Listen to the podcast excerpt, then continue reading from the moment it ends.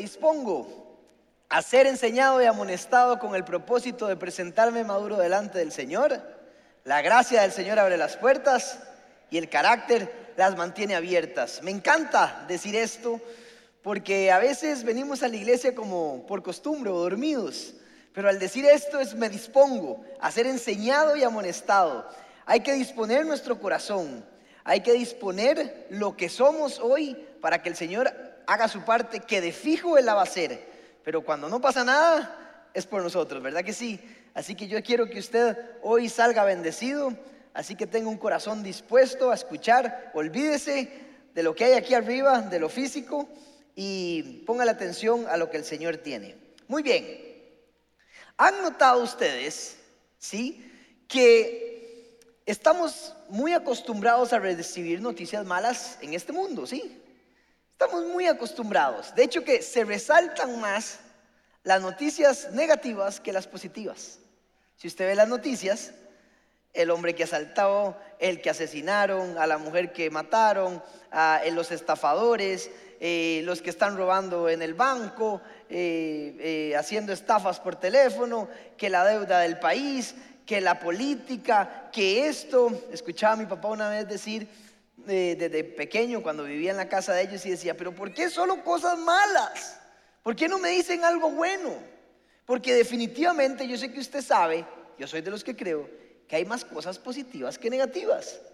Hay políticos que hacen las cosas bien, hay cosas buenas que están sucediendo en el mundo, pero es como una cultura, ya es parte de nuestra sociedad que recibimos y que le ponemos más atención a lo negativo o resaltamos más lo negativo que lo positivo.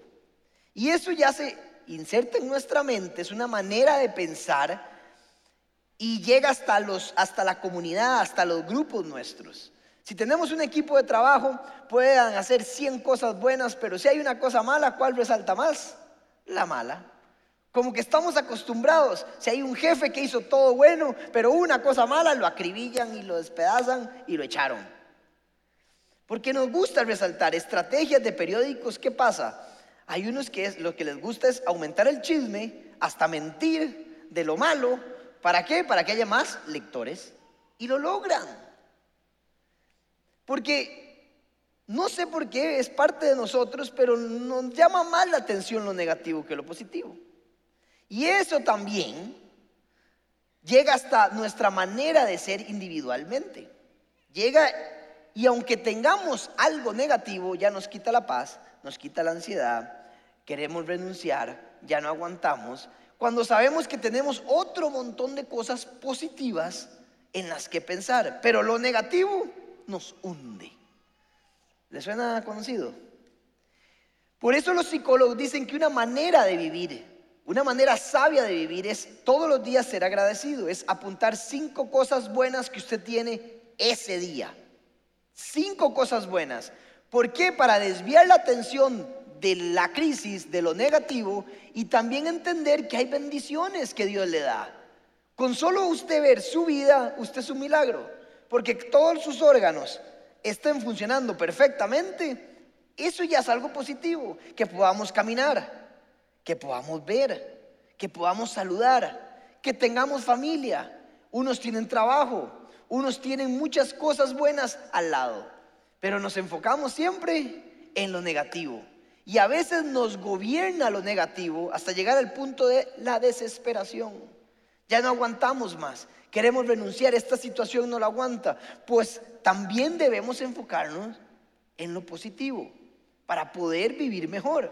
¿Están de acuerdo conmigo, verdad? Ok, eso es lo que está pasando en Hebreos capítulo 10 y capítulo 11. Hoy vamos a hablar de un recurso que la palabra de Dios nos da, que el reino de los cielos nos da, que es la fe. Ahora, es muy importante entender que en el capítulo 11 se desarrolla el concepto de la fe y se habla de los héroes de la fe. Se nos dice por qué la gente vivió por fe. ¿Por qué fue que ellos son considerados personas que vivieron de acuerdo a la fe? Pero antes de eso hay que entender que el escritor, lo que antecede el capítulo 11 es el capítulo 10, vieron qué sabiduría, lógico, no me lo reveló ni carne ni sangre, es el espíritu. Pero el capítulo 10 está ahí el escritor tratando de hacer algo. Y lo que está pasando es esto. Los cristianos del momento están desesperados. No pueden más. Están a punto de tirar la toalla. Eso es lo que sucede en el capítulo 10 de Hebreos. No pueden más. Los están matando, los están persiguiendo. Eh, tienen oraciones que no se responden. Las promesas que se les dijeron que se iban a cumplir, no se han cumplido y están desesperados, están a punto de tirar la toalla, no pueden más. Y Pablo, si es que era Pablo, algunos dicen que no, pero si Pablo era, les está diciendo, espérense un momento. Voy a leer, voy a escribirles algo para que permanezcan.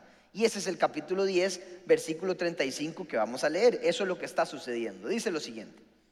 Así que no pierdan la confianza porque ésta será grandemente recompensada. Ustedes necesitan perseverar. ¿Para qué? Después de haber cumplido la voluntad de Dios, reciban lo que Él ha prometido. Pues dentro de muy poco, el que ha de venir vendrá y no tardará, pero mi justo vivirá por la fe. Y si se vuelve atrás, no será de mi agrado. Pero nosotros no somos de los que se vuelven atrás y acaban por perderse, sino de los que tienen fe y perseveran su vida. Está diciendo, ya sé que están agotados, ya sé que están a punto de renunciar, pero por favor no se rindan, porque nosotros vivimos por fe, el justo por la fe vivirá. Es importante que permanezcan, entiendan. Yo sé que las cosas que se ven ahora están complicadas. ¿Le suena conocido ahora? ¿Cuántos de nosotros estamos así? ¿Le sorprendería a usted saber la cantidad de gente, líderes, pastores y gente como ustedes que viene todos los días a consejería porque ya está a punto de tirar la toalla? Y está bien, la iglesia es para eso. Yo sé que muy pocas personas van a decir, pastor, te invito a almorzar porque estoy bien, vamos a celebrar. Y está bien, no es una queja, no es una indirecta. No es una indirecta, es simplemente que para eso estamos. Pero mucha gente está a punto de renunciar y esto mismo le pasaba a todos los cristianos. Pero dice Pablo o dice el escritor, hey, aguanten, perseveren porque nosotros vivimos de otra manera, con un recurso que les voy a explicar en el capítulo 11, con un recurso que solo lo da un reino y es el reino de los cielos, que es la fe. El justo vivirá por fe. No que los que somos justos tenemos fe, no es eso. Léalo de atrás para adelante. El que tiene fe es justificado, es considerado justo. Nosotros vivimos por fe. Los que creemos en Dios vivimos por fe. ¿Ok? Entonces llegamos al capítulo 11. Y entonces, como está hablando de la fe, como es el recurso que se necesita para los tiempos de crisis, para la prueba, dice, entonces llego al capítulo 11 y le dice, le voy a explicar qué es la fe. Y la fe es, el capítulo 11 dice, ahora bien la fe es la garantía de lo que se espera, la certeza de lo que no se ve. Gracias a ella fueron aprobados los antiguos. En otra versión dice, después la fe, la certeza de lo que se espera, la convicción de lo que no se ve, la garantía. Ok, entonces la fe tiene que ver con algo que se espera que aún mis cinco sentidos no han visto. Atención, esto es medio enredado. Yo creo, tengo la garantía, la convicción de que espero algo, pero tengo que ponerle nombre a ese algo para que se convierta en fe. Para que haya fe, tiene que aferrarse a algo. Si no, no es fe. Si usted dice, usted tiene fe, y usted me dice, sí, sí tengo fe, ¿en qué? Si no tiene en qué, no es fe, porque no tiene algo a qué aferrarse. El tamaño de su fe no depende de cuánta fe cree que usted tenga, depende de qué tan grande se hace algo que usted se aferra. Ahora, si usted cree tener fe y ese algo no es grande, entonces su fe no es tan impresionante. Si usted se aferra a algo muy grande, entonces su fe es realmente impresionante. Ya vamos a ir entendiendo el enredo. Y es muy importante entender el concepto porque la palabra en Hebreos 11:6, no puedo leer todo el capítulo, dice, sin fe es imposible agradar a Dios. Me está diciendo, los que no caminan así, los que no operan así, no van a ver a Dios en sus circunstancias. No pueden ver a Dios. Solo el que camina en fe verá a Dios, verá el resultado del poder de la fe. O sea, la fe es un estilo de vida, póngame atención, es un modo de operar. El modo en que operan los cristianos no es un recurso que se alcanza cuando necesito, es un estilo de vida, es algo, el recurso que se obtiene para que usted viva todos los días de esta manera. Todos los días el reino de los cielos nos deja fe.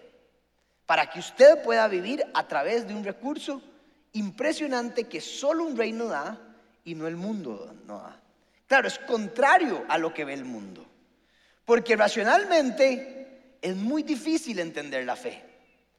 Sus emociones, por ejemplo, no tienen nada que ver con la fe.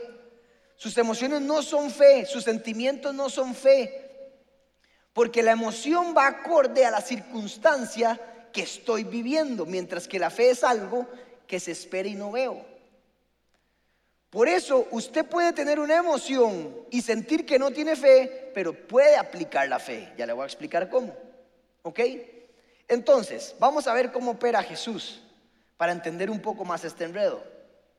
Y en Marcos 11, 22, sucede algo. Dice la palabra de Dios. Respondiendo Jesús le dijo, tened fe en Dios. ¿En quién? Cooperen conmigo, tened fe en, en Dios. Muy bien. Porque de cierto os digo que cualquiera que dijere a este monte, quítate y échate en el mar, y no dudar en su corazón si no creyere que será hecho lo que dice, lo que diga le será hecho. Ahora, Jesús aquí dice algo muy importante, porque yo sé que usted alguna vez le han dicho que cada uno de ustedes puede tener fe o puede operar de esta manera. Pero si quería saber dónde estaba, es en Marcos 11. Jesús dijo, cualquiera, cualquiera, joven, adulto, niño, 50 años, 70 años, analfabeta, dos maestrías, doctorado, habla inglés o español, pero ¿quién lo puede hacer? Cualquiera. ¿Quiénes son pastores aquí? ¿Quiénes son líderes? ¿Quiénes sirven en la iglesia? ¿Pero quién lo puede hacer? Cualquiera. ¿Quién va a un grupo paz? ¿Quién no va? ¿Pero quién lo puede hacer? Cualquiera. Aquí Jesús dice, lo único el único requisito es fe en Dios, en Jesús. Obviamente sabemos que a través de la palabra sabemos que la fe es en Él. Pero dice, si cree en Dios, si tiene fe en Dios, cualquiera, cualquiera, o sea, cada uno de ustedes, yo, ustedes, podría decirle a este monte, quítate de ahí y échate al mar, y sucederá. Vean qué recurso, es tiempo de que la iglesia empiece a usar un recurso que Dios nos dio, que solo Él tiene, cualquiera, cualquiera cualquiera. Necesito que entienda, ahí está la palabra de Dios, ahí usted se dio cuenta que usted puede operar de esta manera. No el discípulo, cualquiera. No el pastor, cualquiera. Pero sí hay un, requisito, fe en Dios. ¿Qué es la fe? La certeza de lo que se espera, la convicción de lo que no se ve. Estoy aferrado a algo que todavía no veo, pero que creo 100% seguro que va a llegar. Ahora, ¿cómo sé que voy caminando hacia la fe? Ahí vamos. Jesús, por ejemplo, antes de leer Marcos 11, 22, ¿qué es lo que sucede? Jesús se topa con una higuera porque tiene hambre. Y cuando llega la higuera, di no tiene fruto. Entonces le dice, nunca más vas a dar fruto, vas a secarte. Al día siguiente, pasan por ahí y los discípulos donde ven la higuera hacen, ¡oh! maestro, la higuera que, dijiste se secó. Y Jesús dice, yo sé si yo fue el que le dije. Ustedes creen porque vieron. Eso no es fe. Por eso les dice después esto. Le dice, en cambio yo primero creo y tengo fe, actúo y sucede. Pero ustedes tienen que ver para creer. Yo creo en algo antes de decirlo y cuando lo aplico se convierte en fe y después eso va a suceder. Vamos otra vez para el enredo. Ok, por ejemplo, está en Santiago 2, 14, 26, nos va a demostrar un poco más a qué me refiero con operar y vivir en fe. Santiago 2, 14, 26. Dice lo siguiente. Ponga atención. Hermanos míos, ¿de qué le sirve a uno alegar que tiene fe si no tiene obras? ¿Acaso podrá salvarlo esa fe? complicado, esto es duro. Supongamos que un hermano o una hermana no tiene con qué vestirse y carece de alimento diario y uno de ustedes le dice que le vaya bien, abrígase y coma hasta saciarse, pero no le da lo necesario para el cuerpo, ¿de qué servirá eso? Así también la fe por sí sola, si no tiene obras, está muerta. Sin embargo, alguien dirá, tú tienes fe y yo tengo obras. Pues bien, muéstrame tu fe sin las obras y yo te mostraré la fe por mis obras. ¿Tú crees que hay un solo Dios? Magnífico, dice Santiago. También los demonios lo creen y tiemblan. ¿Qué tonto eres? No es a ustedes. ¿Quieres convencerte de que la fe sin obras es estéril? ¿No fue declarado justo nuestro padre Abraham por lo que hizo cuando ofreció sobre el altar a su hijo Isaac? ¿Ya lo ves?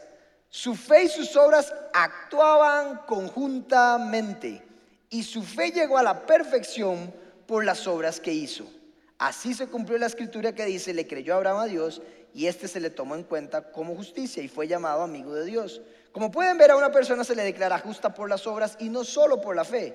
De igual manera, no fue declarada justa por las obras aún la prostituta Raab, cuando hospedó a los espías y les ayudó a huir por otro camino. Pues como el cuerpo sin el espíritu está muerto, así también sin obras, si la fe sin obras está muerta. Muchas gracias, se pueden ir. ¿Qué pasaje? Ahí dice todo perfectamente. Mucha gente confunde este pasaje con decir que somos salvos o justificados por obras, pero eso no dice el pasaje. El pasaje lo que dice es que una cosa viene primero que la otra, pero que si la primera no está acompañada de la segunda, entonces no es fe. O sea, la fe se comprueba cuando usted opera y camina, porque una fe sin obras está muerta. Si usted me dice, tengo fe, y no camina hacia esa fe, entonces no es fe, solo creyó, como los demonios, y tiemblan también. Si usted me dice que usted es seguidor de Jesús y no opera hacia eso, entonces no es fe. Es una fe muerta. Si usted cree en algo, pero no camina si hace algo, entonces no se convierte en fe. Por eso Abraham fue justificado. ¿Por qué? Porque no solo creyó, sino que operó. Ponga atención, le dijo, Abraham, conquistarás aquella tierra. Aquella tierra es la tierra prometida. Tienes que agarrar todo y vas a moverte. Todavía no es fe. ¿Le creyó Abraham a Dios? Sí, yo te creo, Señor, yo te creo. ¿Sabe cuándo se convierte en fe? Cuando Él recoge los chunches y empieza a caminar, entonces, hasta ese momento es fe. Antes solo creyó. ¿Están siguiendo? Mi hijo Roberto, cuando estaba en la piscina, cuando tiene dos años y medio ya, y yo la primera vez que le dije, Roberto, lo puse en el borde y le digo, brinque, papá lo agarra. Brinque, Roberto, papá lo agarra. Vamos, venga, y hace. Papá, papá, más cerca, papá. Brinque. Él cree y confía en el papá. Sí. ¿Tiene fe en ese momento? Todavía no. Es fe hasta que salte. Cuando él salta y yo lo agarro de los brazos, entonces la palabra diría, y Roberto tuvo fe porque saltó. Antes no es fe. se convierte en fe hasta que yo opero y camino hacia lo que me aferro, hacia lo que creo. Por lo tanto, la fe no depende de lo que usted cree que tiene, sino de lo a lo cual el tamaño de lo que usted se está aferrando. Roberto se aferraba a la integridad de su papá. ¿Qué tanto realmente creía en que su papá lo podía agarrar? Hasta que saltó se dio cuenta. Ahora qué pasa? Se sube aquí después de cada culto y agarra a carrera ya, papá. Y uno tiene que más bien correr. Porque ya tuvo tanta fe que ahora salta de cualquier lado porque sabe que su papá se aferró a su papá a que su papá lo agarra. ¿Cuál es su circunstancia? ¿Se aferra usted a lo que ve o a lo que usted cree que puede pasar? ¿O se aferra usted al tamaño de su papá que puede hacer que todo lo puede? Que se convierte en poder, que se convierte en provisión, que se convierte en milagro. La fe no son sentimientos, es contrario al sentimiento, como les dije ahora. No tiene sentido. Así que usted puede sentir que no tenga fe, pero si camina es fe. Usted va a dudar. Abraham, mientras agarraba los chunchos, seguro decía, ¿a dónde voy? ¿Y si pasa esto? ¿Y cuántos años van a pasar? Y aún así tenía fe, aún dudando y aún, aún caminando, sus circunstancias le hacían dudar a él, le hacían sentir que no todo estaba en orden. Pero estaba en fe, ¿por qué? Porque caminó hacia allá. Esa es la diferencia. Tengo que empezar a caminar para demostrar que tengo fe. Le pregunto a usted, ¿vive usted en fe? ¿O se fija por lo que ve, sus circunstancias, su sentir? Le dice una cosa y así es como usted se mueve. ¿O cree, tiene la convicción que aferrándose al Dios Todopoderoso verá milagros extraordinarios? Porque el resultado de la fe es poder. El resultado de la fe es un milagro. Es algo que no se puede entender. Es real, pero todavía no veo. Por eso en los héroes de la fe dice, todos los personajes que se dicen, les dice, y Abraham tuvo fe porque hizo tal cosa. Raab tuvo fe porque hizo tal cosa. David tuvo fe porque hizo tal cosa. Hasta que no operaron, no era fe, solo creían. Ahora, si usted ora por algo, ¿a qué se aferra? ¿A lo que ve? ¿Al resultado del diagnóstico? ¿O se aferra al tamaño de su Dios? Porque el resultado de la fe depende de lo que se aferra otra vez. Por lo tanto, si su Dios no es tan grande para usted, Usted se aferra a la circunstancia, a lo lógico, a lo racional. Mientras que si usted tiene un Dios todopoderoso y realmente le cree, actúa como tal, ora como tal, se mueve como tal y algún día verá la promesa cumplida. Cuando Él diga, me encanta Hebreos 11, 17 porque dice una cosa, nos revela una cosa de Abraham. Y dice, no está ahí, pero, pero dice, por la fe Abraham, que había recibido las promesas, fue puesto a prueba. Vamos atención, y ofreció a Isaac su único hijo. A pesar de que Dios le había dicho, tu descendencia se establecerá por medio de Isaac, consideraba Abraham que Dios tiene poder hasta de resucitar a los muertos. Y así en sentido figurado recobró a Isaac de entre los muertos. Vean lo que está pasando aquí.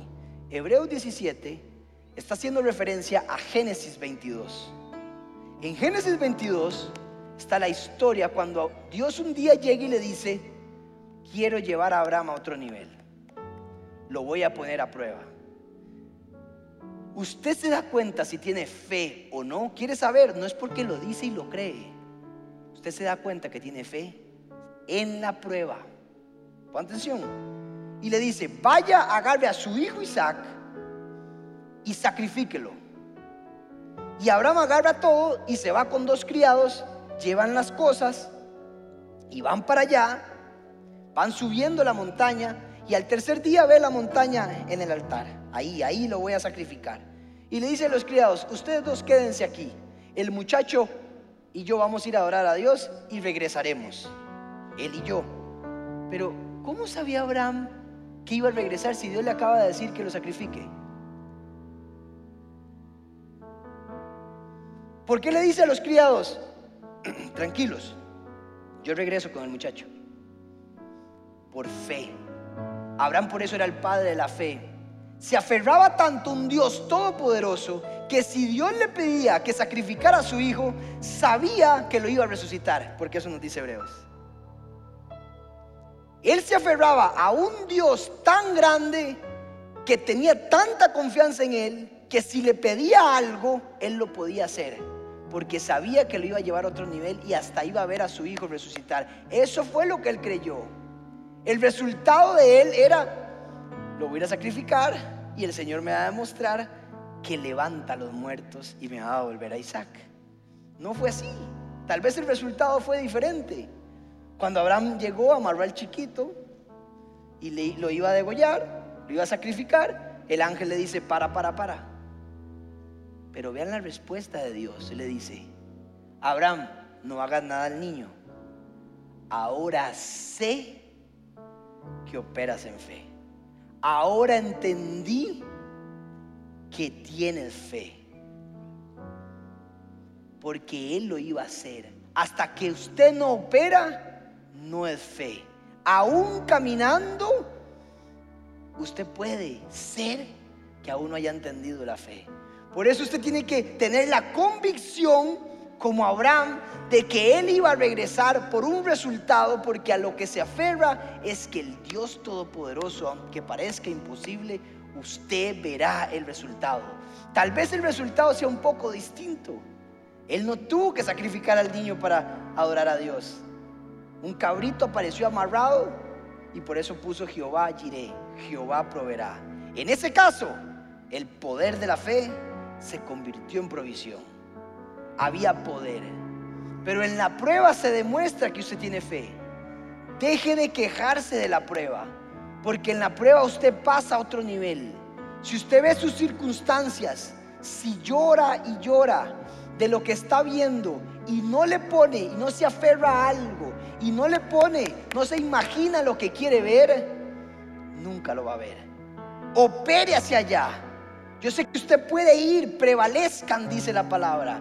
Caminen en fe, vayan hacia adelante, porque el Señor dará respuesta. La promesa llegará, el resultado llegará porque Él es fiel. Él es el Dios Todopoderoso. La fe es operar, la fe es caminar, es un estilo de vida, es la certeza de lo que se espera, la convicción de lo que no se ve. Aun cuando mis ojos me dicen lo contrario, imagínese aferrándose a Dios. Lo que se imaginó puede ser diferente, pero lo que nunca va a cambiar es a lo que usted se aferra, que es su papá. Amén. Denle un aplauso al Señor.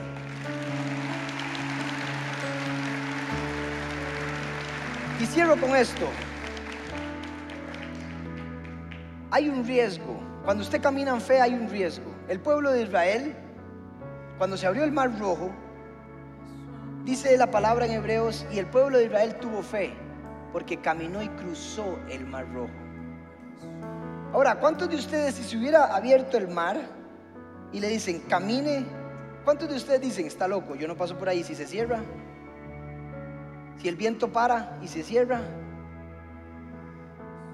Vean que aún viendo cosas, puede ser que lo retrasen para que usted no tenga fe.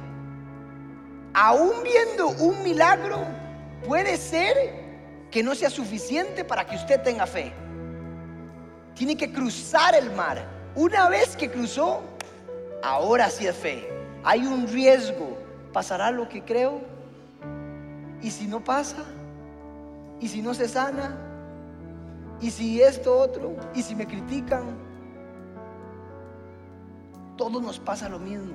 Hay un riesgo de caminar, pero ese riesgo nos aferramos a un Dios que disipa el riesgo. Ahora, ese riesgo es complicado. Estamos nosotros como familia. Mi hermana iba a tener, va a tener, iba, tuvo bebé, pero iba a tener bebé después de Vale mi esposa. Mi esposa nace el 18, el bebé de mi hermana nacía en diciembre. ¿Qué sucedió? Eh, di un problema en el último ultrasonido, hay que operarla inmediatamente, la bebé no le está llegando oxígeno, siete mesina, eh, y le dan un diagnóstico. En el ultrasonido le dicen cuatro horas antes de operarla, le dicen, esta bebé tiene un edema en el cerebro, puede tener problemas cognitivos, para que sepa, Sofía. Y además pesa 900 gramos, 940 creo que era. Una bebé que no tenga más de un kilo, muy difícil que aguante. Pero hay que hacerlo porque si no, igual se va a morir adentro. Hay que operarla ya. Perfecto. Un bombazo para la familia. Algunos de ustedes oraron por ella. Nos unimos, llegaron amigos míos a mi casa a orar y nos pusimos a orar en el momento que Sofía estaba siendo operada. Mis papás orando en otro lado, mis hermanos orando en su casa con amigos hincados, todos orando. Gente del grupo Paz orando, la iglesia comunidad Paz orando, los pastores orando en un mismo sentir. Nos aferramos a un Dios que todo lo puede. La operan, sacan a la chiquita, Isabela por cierto, por si quiere seguir orando por ella. Isabela sale y lo primero que nos dicen pesó 1100 gramos. Algunos dicen, es que hay ultrasonidos que se pueden equivocar. Usted crea eso, pero usted a mí no me quita la fe. Si yo por eso, yo sé que puede suceder. La bebé aumentó tantos gramos en solo dos horas. Dios sí puede hacerlo. Segunda sorpresa. Ultrasonido. El edema desapareció. No tiene nada en el cerebro.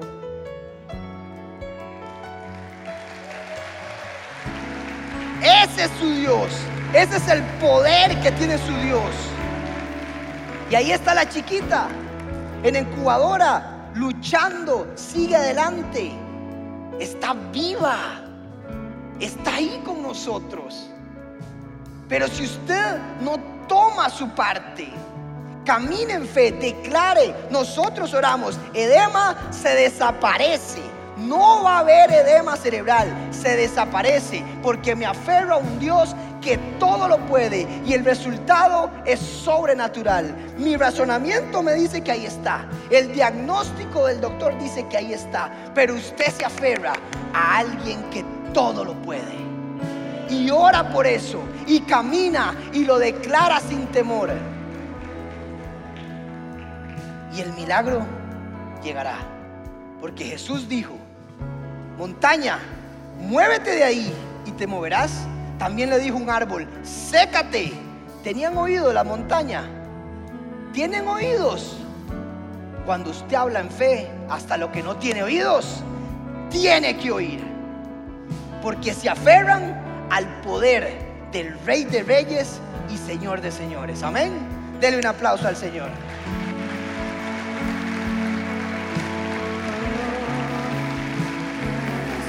Cierre sus ojos ahí donde está.